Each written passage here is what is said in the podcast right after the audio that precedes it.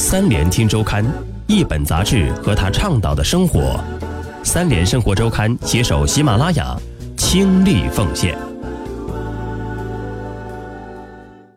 欢迎收听三联生活周刊，本节目由三联生活周刊和喜马拉雅联合制作播出。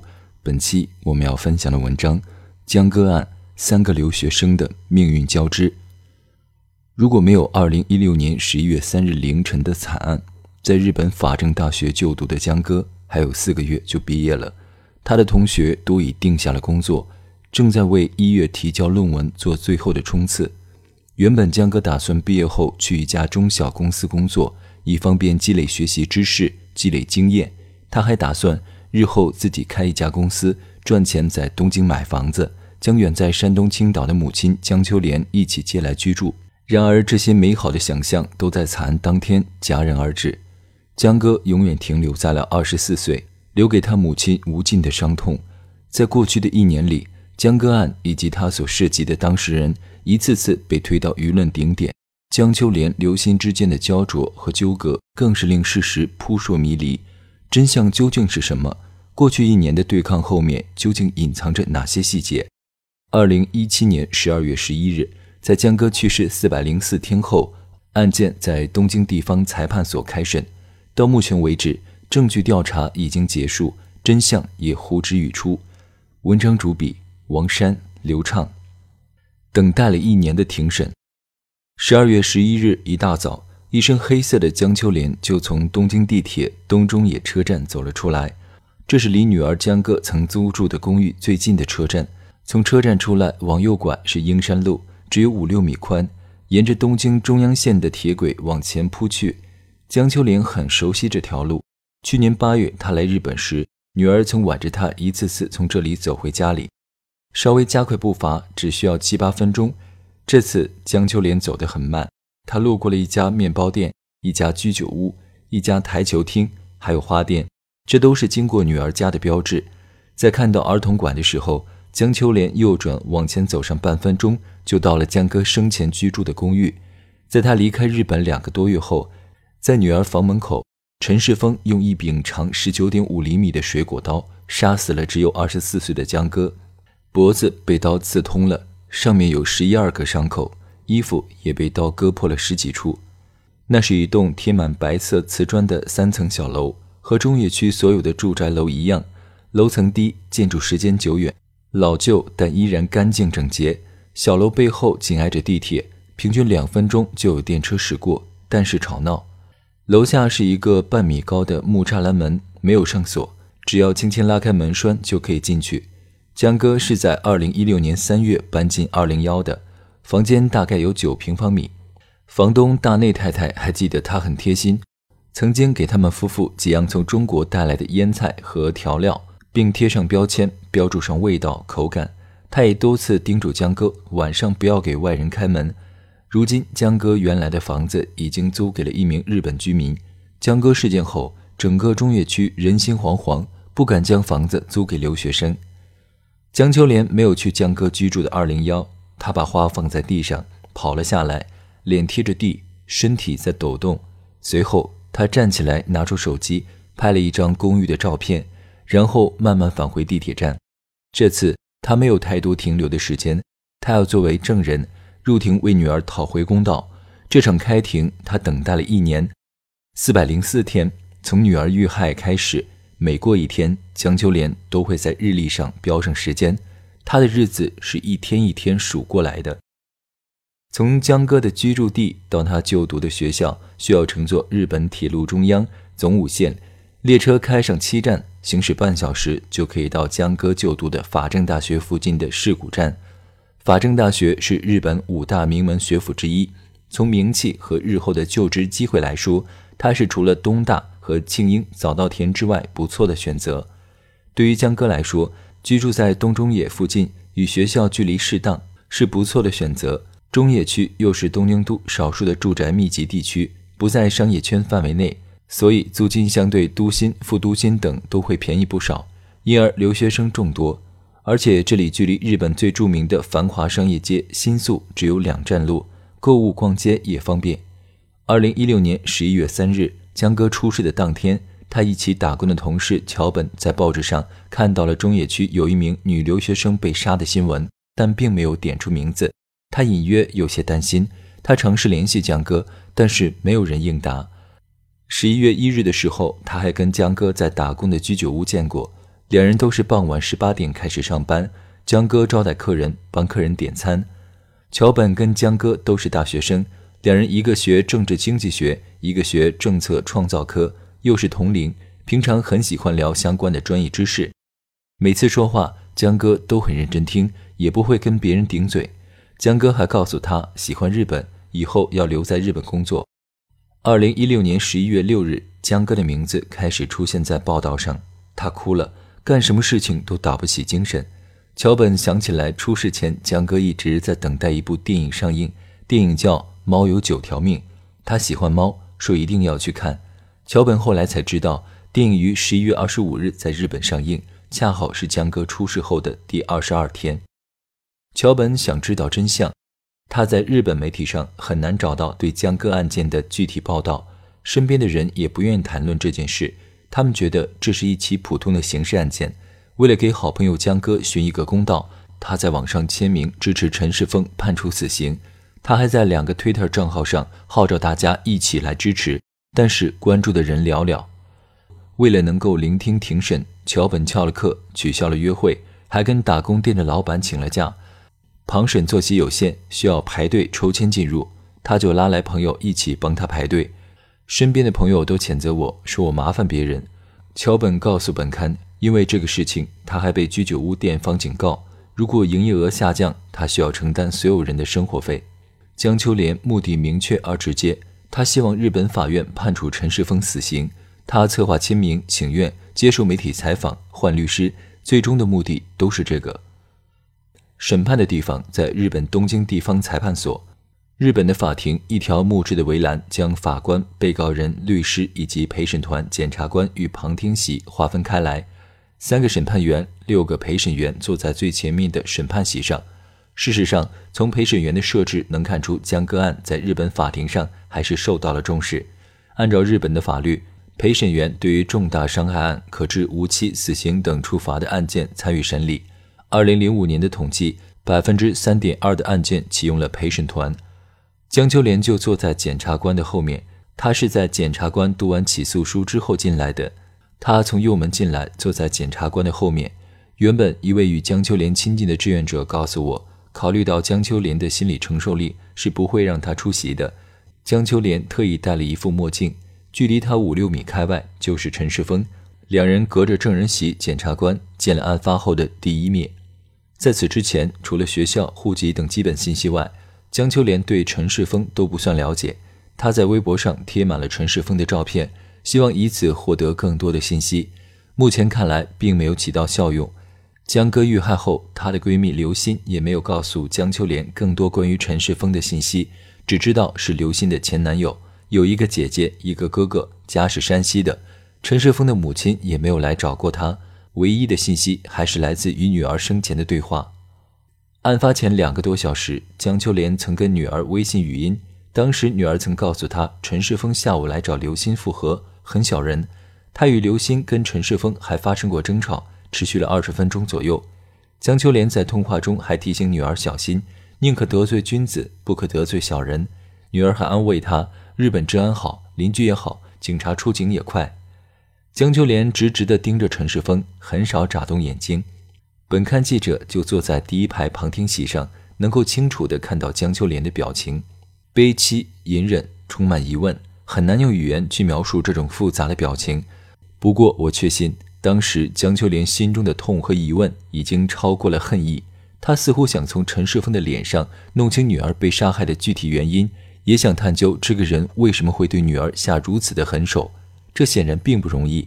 对面的陈世峰并没有看过他，大多数时候他盯着前方，眼神有些空洞，偶尔也会侧过脸跟身边的律师说些什么。刘鑫。陈世峰很可怕。江歌、陈世峰、刘鑫都是2016年4月入学的日本留学生。如果没有这个事件，明年4月三人即将毕业。江歌想留在日本，他想去中小公司积累经验。日后再开个自己的公司，在东京买房子，接母亲和外婆来住。将来日本留学当成新生之路的陈世峰，对未来的预期也许更大。一位与他亲近的人说，在日本找工作是陈世峰的理想。陈世峰毕业于华侨大学华文学院对外汉语专业，在校教师李玉向本刊介绍，对外汉语专业最好的出路就是出国。李玉说，原本陈世峰也可以考研，但家里经济条件不允许，他只得退而求其次，选择去泰国孔子学院做志愿者老师。不过后来因为贪污课时费，他被撤掉，只得回中国。在大学的时候，陈世峰很善于跟老师打交道，就没有听过老师对他评价差。也因此，当陈世峰求到李玉这里的时候，他心软了。他跟我说，他连买一盒点心的钱都没有，但是以后一定会报答我。我就觉得他都这么穷了，还这么要强，想要混出个模样，所以我才帮他。至于刘鑫，他家境在三人中算好的。并没有太多的来自生活的压力，他的同学甚至觉得这个女孩有公主病，和寝室的人相处不来。在语言学校，半年里，刘鑫换了两次宿舍，最后一次住进了江哥的寝室。两人聊起天后，发现彼此曾就读于同一所高中，老家也只相距十公里，在异国他乡的地界，两人很快成了好朋友。寝室里的女生都不爱穿裙子，只有刘鑫一个人穿，所以她被称之为少女。江歌则按照顺序被排为三叔，陈世峰和刘鑫的相遇则没有那么多的戏剧性。如果不是出了事，他们就是大学校园一场普通的恋爱，产生好感在一起，不喜欢然后分手。两人都于二零一六年四月进入日本大东文化大学，一个读对外汉语，一个则是日语。这是一所不大的私立学校，如果不是江歌案，很少人会知道这所没有名气的学校。刘鑫和陈世峰都在板桥地区。距离都心比较远，虽不算郊区，但也不是一个热闹的地方。校园不大，只有四五栋楼，中间是个类似广场的空地，走上一圈只要十分钟的样子。尽管不知名，但这所学校的收费并不低。刘鑫的一位师姐告诉本刊，学校第一年的学费大约为六万人民币，第二年后是四万多。东京的物价贵，每月的生活费也在六千元左右，所以想要维持学业和生存。多数人在生活期间都会选择打工。陈世峰和刘鑫都在学校附近打工，一个在中华料理店，一个在拉面店。刘鑫和陈世峰结识于一堂选修课上。陈世峰模样长得好，在课上表现又积极，很受教授的赏识。刘鑫也长得白净，有气质，所以当一个月后陈世峰跟刘鑫表白的时候，他很快答应做陈世峰的女朋友，并开始同居。陈世峰的家就位于学校附近的高岛平团地二丁目，这里有十几栋十层以上的楼房。它是上世纪七十年代日本经济高速发展时期开始新建的住宅楼，有点像国内的公租房。楼与楼之间的间隔很宽。住宅楼的设计是日剧里常见的日本平民公寓的结构，每层都有一条长长的露天走廊贯穿全层，走廊的两侧则是消防应急楼梯。陈世峰就住在其中的一间。二丁目的一位居民告诉我，在这里租房比较其他地方要便宜一千多人民币，而且靠近菜市场，买菜都是批发价。不过这里只有上班的人才能居住，且要付一百个月工资的押金。陈世峰还是学生，这些钱是他的日本妈妈帮助垫付的。刘鑫在接受媒体采访时回忆，刚认识的时候也觉得陈世峰人挺好，斯斯文文的。在交往后的几个月后，刘鑫就发现陈世峰完全不是初结时的模样，性格挺阴郁，很消极，太消极了。陈世峰每天谈论的话题都是打工的前辈怎么欺负他，怎么瞧不起他。刘鑫劝他去换地方，他又觉得麻烦。分手前，陈世峰与刘鑫经常发生争吵。陈世峰很执拗，凡事总是要分个对错。比如说，两人一起看电影，陈世峰提到电影的特效是同一家公司做的。刘鑫说没看出来，他就会给他讲讲到底是怎么回事。他一定要让我接受，非要给我灌输他的思想。陈世峰的大学同学也记得，如果与人发生争论，对方不同意他的观点，陈世峰就会大声的叫嚷，他会突然朝着电话那头的人莫名大喊大叫。有几次吵架后，陈世峰会死死盯着刘鑫，一直到他道歉才作罢。这些让刘鑫觉得很害怕。有一次凌晨一点，因为吵架想要离开。陈世峰追了上来，死死地抓住刘鑫。最后，刘鑫只得在小区大声呼救，才得以解脱。从甜蜜到分手，只有不到四个月时间。此后，刘鑫还曾对人坦言自己有了新的喜欢对象。从甜蜜到分手，几乎是陈世峰恋爱面临的统一结局。他在大学的时候谈过不下五次恋爱，每一次曾经跟他甜蜜开始的女生，都在没相处多久就同他分了手，觉得他是花架子，人很偏激，没有内涵，又很穷。其中一个女友在网上发帖声称，分手后自己因为一句话激怒了陈世峰，被拖拽到遮住监控的树荫下，使劲儿地踹在肚子上。分手后，刘鑫搬到了江哥在东中野的家，从这里到大东文化大学距离有十多公里。每次刘鑫需要从东中野上车，换两次车才能到达学校。他打工的地方就在学校附近的地铁站旁边。他的一位同事告诉本刊，原本刘鑫夜班的时间是晚上二十到二十四点，八九月的样子，发现他回家的时间变早了，才知道是搬了家。刘鑫觉得陈世峰很恐怖。他提到一件事情：有一次吵架后，他想出去找房子，但被陈世峰发现了，并威胁他。你别以为你搬进来就能走。检察官陈世峰早有凶意。检察官提供的刘鑫与陈世峰的聊天记录显示，陈世峰早有凶意。二零一六年十一月二日，陈世峰曾多次发微信给刘鑫，威胁和恐吓他复合，并称为了追回刘鑫，什么事都做得出来。当日十五点左右，陈世峰到了江哥家门口，开始按门铃。刘鑫躲家里不敢出去。刘鑫在此前提供的证词中说，他有些害怕，发微信给江哥。江哥赶了回来，在门口要求陈世峰马上离开，然后进了房间。陈世峰却一直没有离开。十六点，刘鑫和江哥两人出门时，发现陈世峰仍在门口，两人没有搭理，一起去坐电车。不死心的陈世峰跟着两人一起上了车，在车上，他发微信威胁刘鑫，如果不和好。他就将穿着内衣的照片传给他父母，刘鑫还是回复已经分手了，无关了。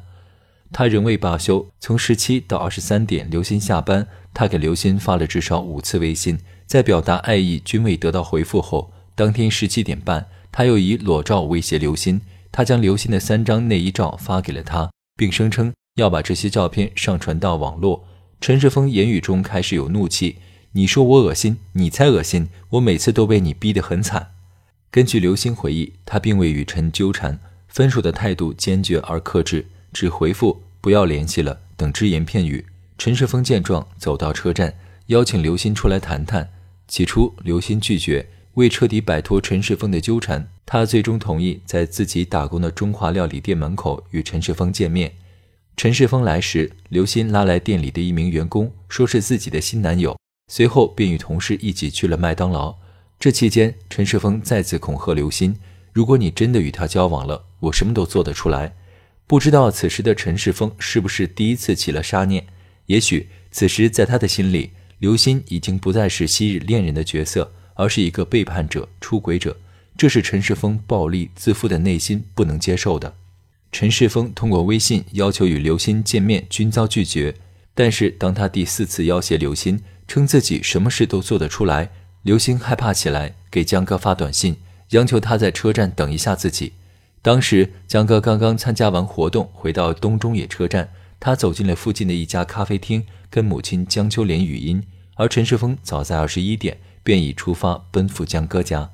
回家途中，刘鑫又收到陈世峰的消息，这次先是两条深情款款的长语音。他说：“曾想调节自己的心情，但是找不到办法，一直处于痛苦中。我做梦都会梦见你，我想从痛苦中解脱出来。我期盼你能够回复我，但是你一直对我冷脸相待。我这么尽力了，你还拒绝我，我很痛苦，我接受不了。目前看来，这只是缓兵之计，只是为了跟刘鑫见面。刘鑫没有回复，被愤怒冲头的陈世峰又一次暴露了本意。他又发了一条微信质问刘鑫。”你和他到哪一步了？这是我的隐私，跟你没关系。检察官提陈的证据显示，刘鑫最后一次与陈世峰通过微信交谈的时间为二十三点三十七分。监控录像显示，三分钟后，陈世峰到达了江哥的住所，但是他没有在二零幺的门口等待，而是上了三楼等待江哥和刘鑫的归来。